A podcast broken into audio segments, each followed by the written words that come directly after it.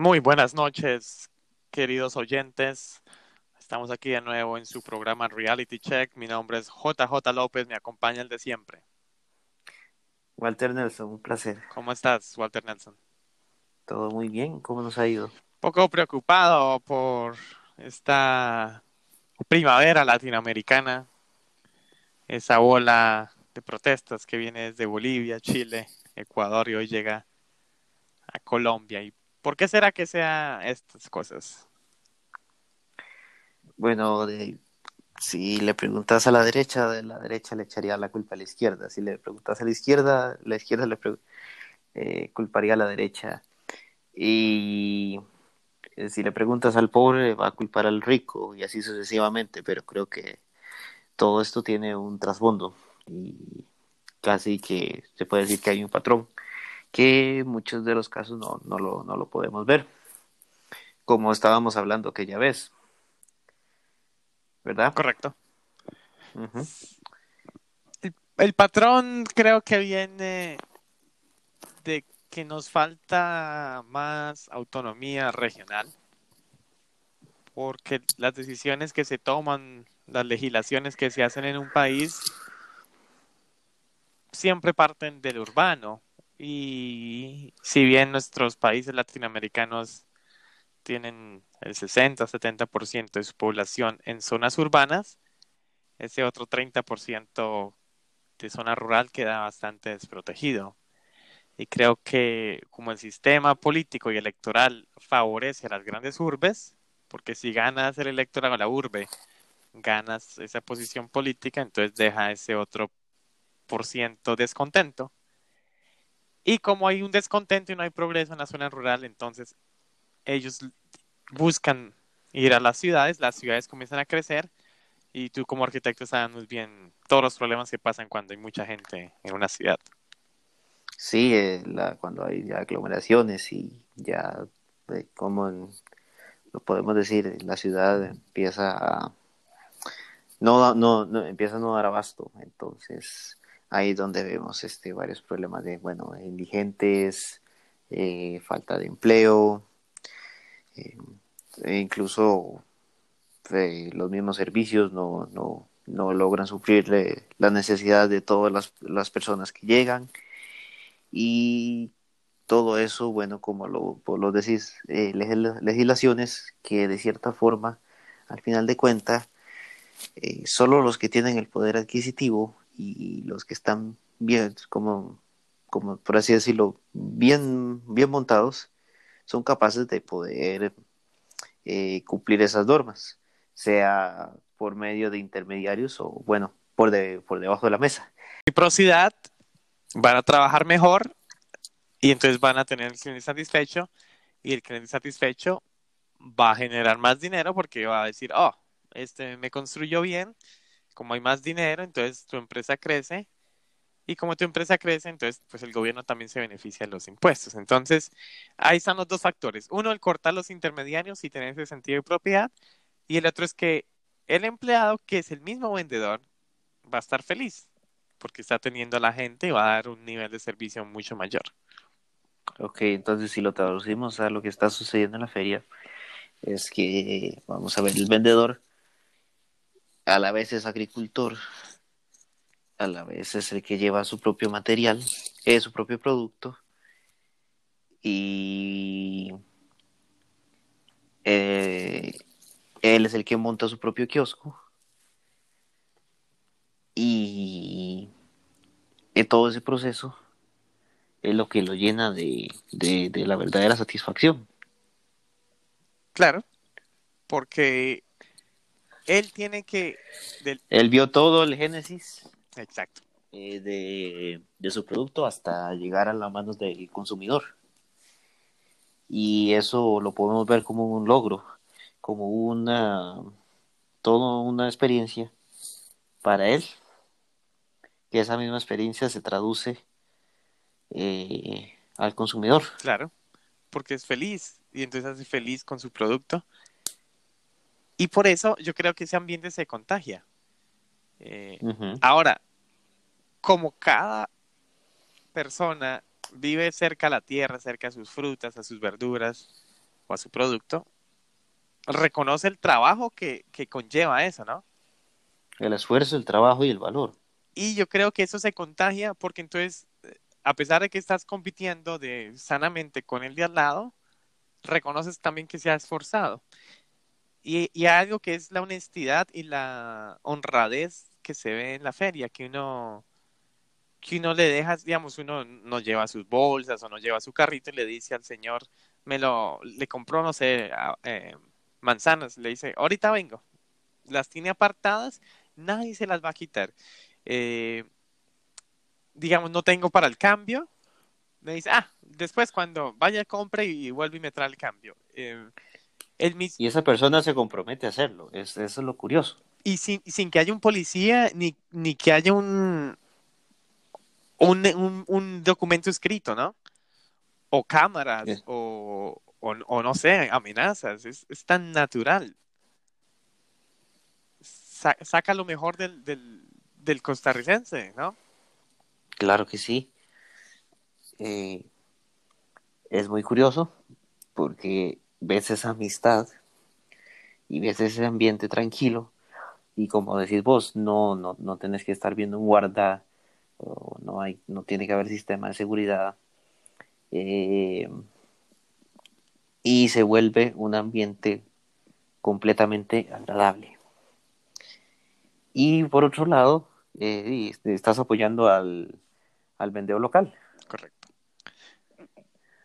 ¿Y qué, qué pasa con, con, con estas ferias del agricultor?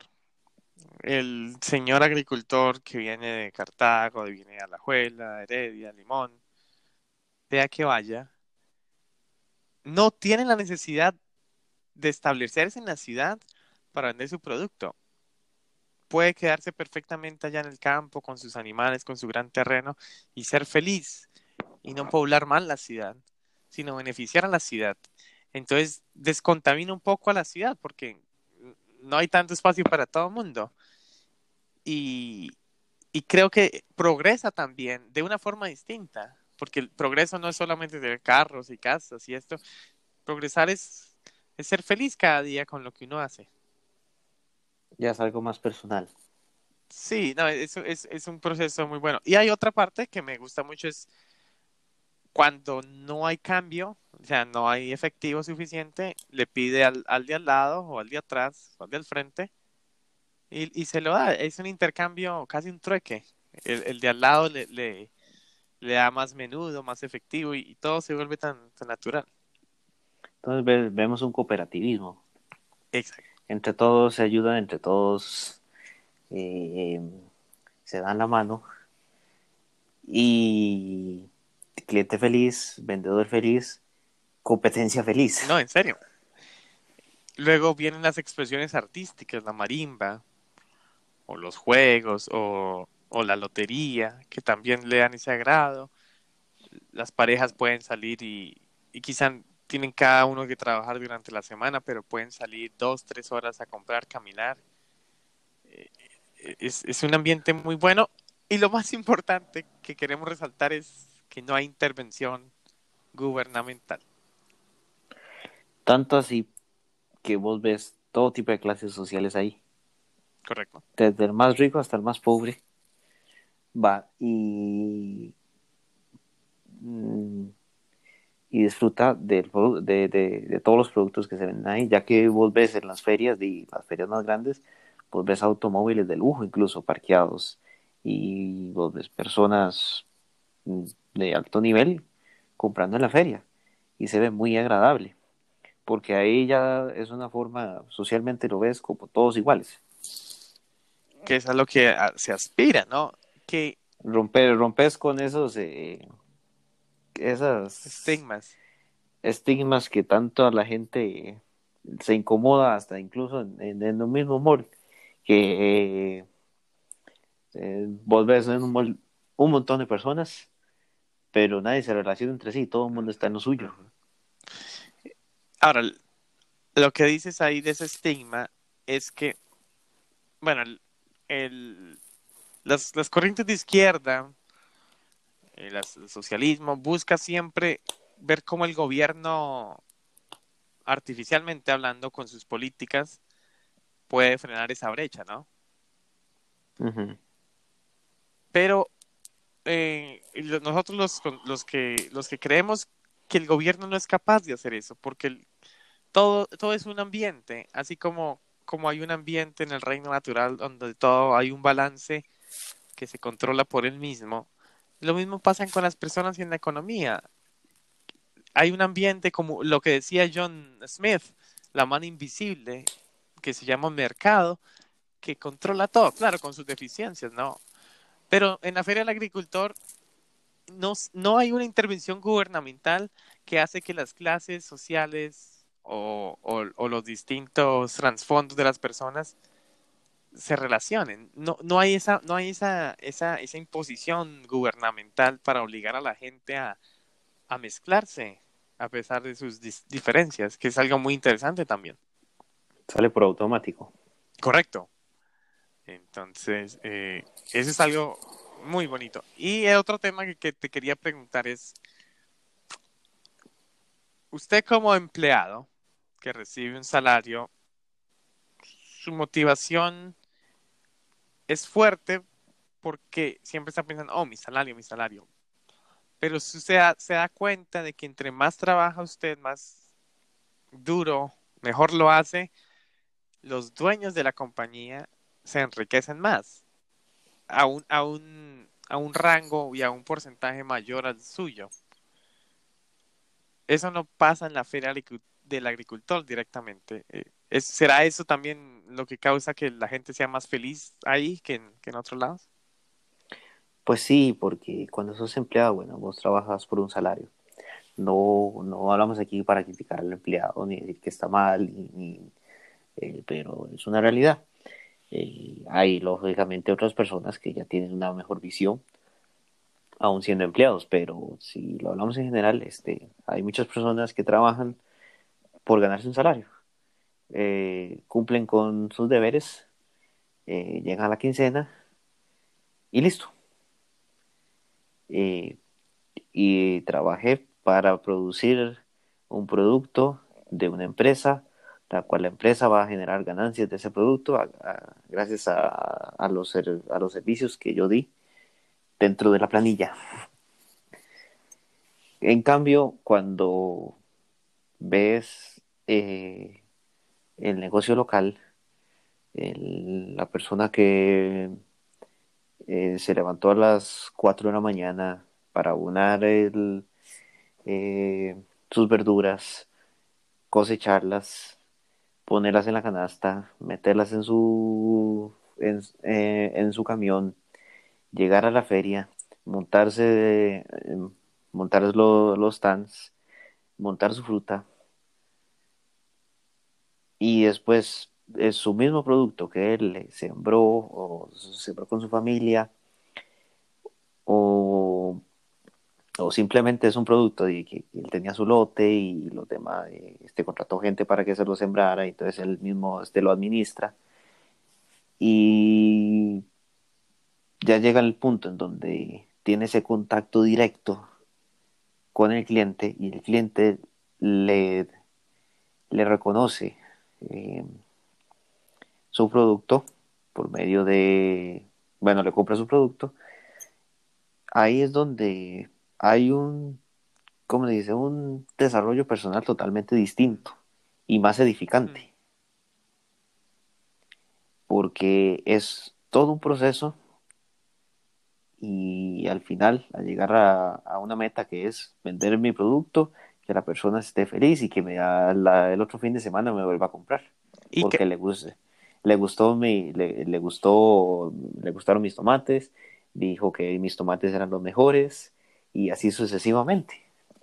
Y dos puntos de recalcar Sin intervención gubernamental, en ningún punto.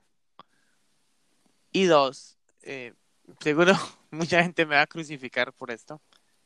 Em, cuando yo estaba en la secundaria, hice un proyecto de arte que era bastante político.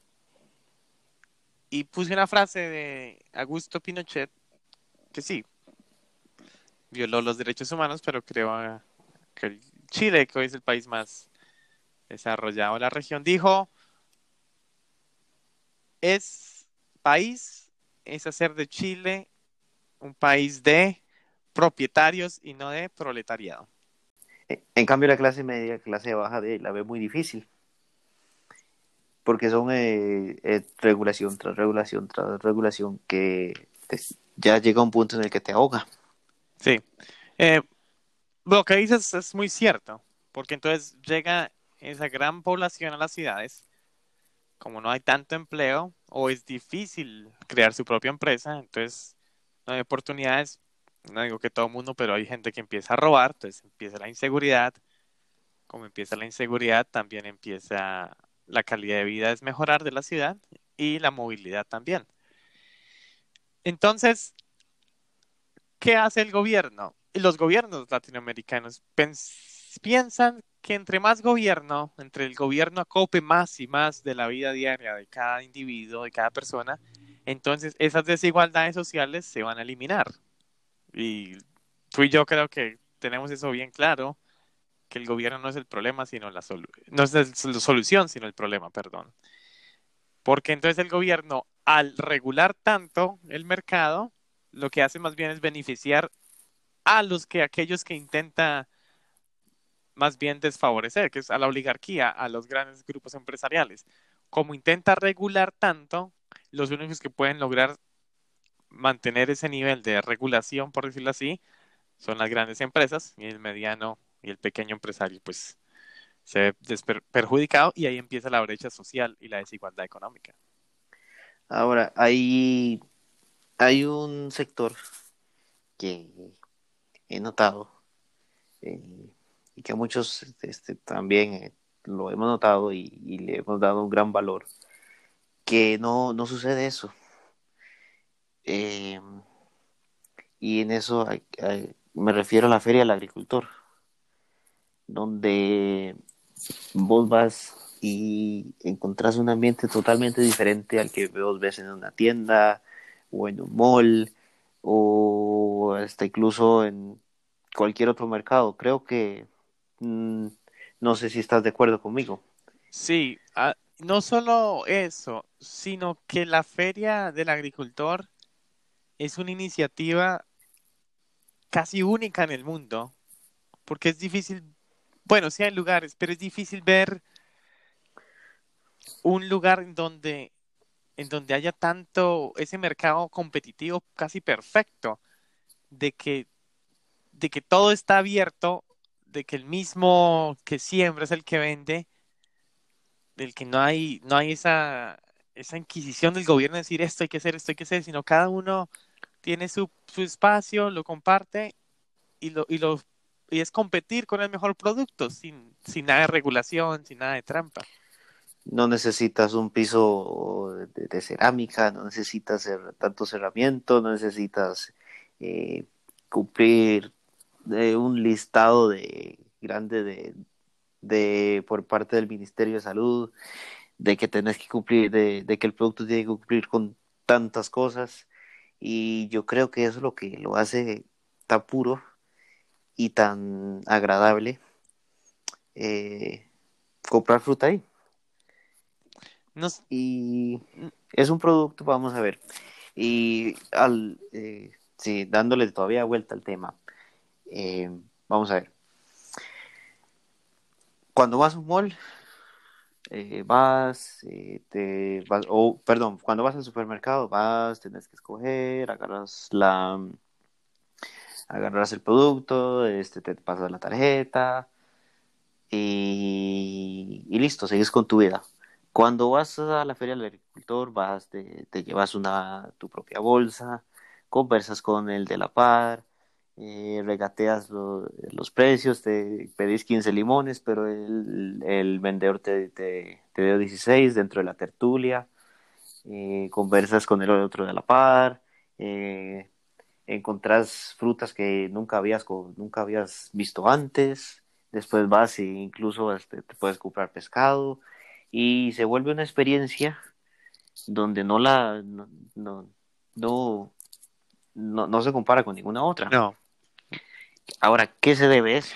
¿Por qué es tan diferente la feria del agricultor con cualquier otro supermercado o tienda o mall o mercado. Bueno, sí, no puedo, voy a extender, no voy a intentar extenderlo mucho. Viene de dos puntos. Primer punto, si nuestros oyentes han visto una película de American Gangster que habla de la vida de, Fred Lucas, si es Fred Lucas, Frank Lucas, perdón, que fue un grande narcotraficante en los años 80 en Nueva York, que también usaba, usaba este método. Él, él se dio cuenta de que como él como afrodescendiente no podía ser tan rico como los narcos europeos o americanos. Y vio que, Estados Unidos poco a poco pasaba de, la, de ese sentido de pertenencia, de sentido de propiedad, hacia las corporaciones. Ya no había el tendero, ya no había el que vendía el televisor, sino ya estaba Sony, ya estaba McDonald's, ya estaba Nike. Que está bien, porque emplea a mucha gente, pero se, se perdió ese, ese sentido de, de propiedad privada. Y entonces lo que hace él es se va directamente a la fuente, la fuente de la cocaína en este caso, que era Vietnam, y desde allá utilizando los aviones de las Fuerzas Armadas estadounidenses, trae el producto de mejor calidad, corta los intermediarios y él mismo se pone también a, a, ofrecer y crea un imperio gigante. Entonces, muy inteligente se corta el intermediario porque todavía él sabe que para ser igual de rico que los blancos y los europeos, tiene que, tiene que ser el mismo el que controle su producto.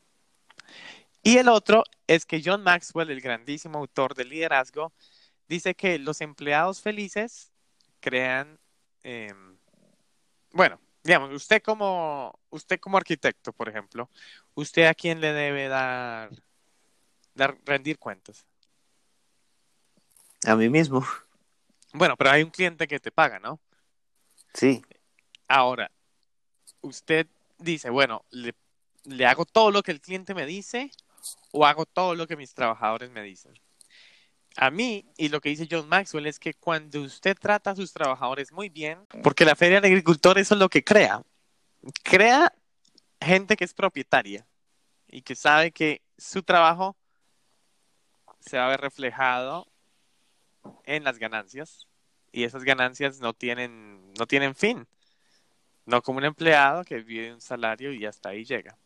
sí, eh, es que, como decimos, el tema del empleado y cuando tiene, llega a ese punto, a esa mentalidad, y al final de cuentas no es falta de actitud, no es falta de actitud, es falta de carácter. Hay, hay muchos estudios que dicen eh, que los emprendedores eh, son más propensos a la depresión, los emprendedores son más propensos a la bancarrota, los emprendedores son más propensos a la soledad y a otros males. Claro, porque están tomando ese carácter y esa actitud de arriesgar y por eso deben ser recompensados. Pero llega un gobierno en que dice, no, si usted arriesga, si usted cree valor, le vamos a meter patente, le vamos a meter en la caja, le vamos a meter el permiso de aquí, le vamos a meter el Ministerio de Trabajo, le vamos a meter la factura digital. O sea, entonces, ¿para qué yo voy a arriesgar? Y si tengo carácter, si tengo actitud, pero ¿para qué voy a arriesgar si me va a ir peor? Es muy cierto. Mm. Es que, vamos a ver, muchos critican a, bueno, algunas políticas de Otto Guevara y todo lo relacionado cuando empiezan a decir, este, aflojemos un poquito, dejémonos de tanta regulación, pero es que a veces como que tenemos ese miedo porque se ha generado tanta dependencia mm. a, las normas, a las instituciones, a, todo, y vos ves a un agricultor y no depende, no depende de, tanto del Ministerio de Salud, ni, ni, el, ni, el de subsidios. Ni el de subsidios, ni, ni, ni del alquiler, eh, no, al final de cuentas, él, bueno, este, ahí lógicamente este, la Feria del Agricultor se pasa por un, tiene un proceso administrativo, este, donde ellos deben cumplir con ciertas normas, pero son normas básicas. Hmm. Y eso es lo que lo hace que ellos este, puedan eh, trabajar, producir. Si más bien se, le, le diéramos pues, eh, más importancia a, las ferias,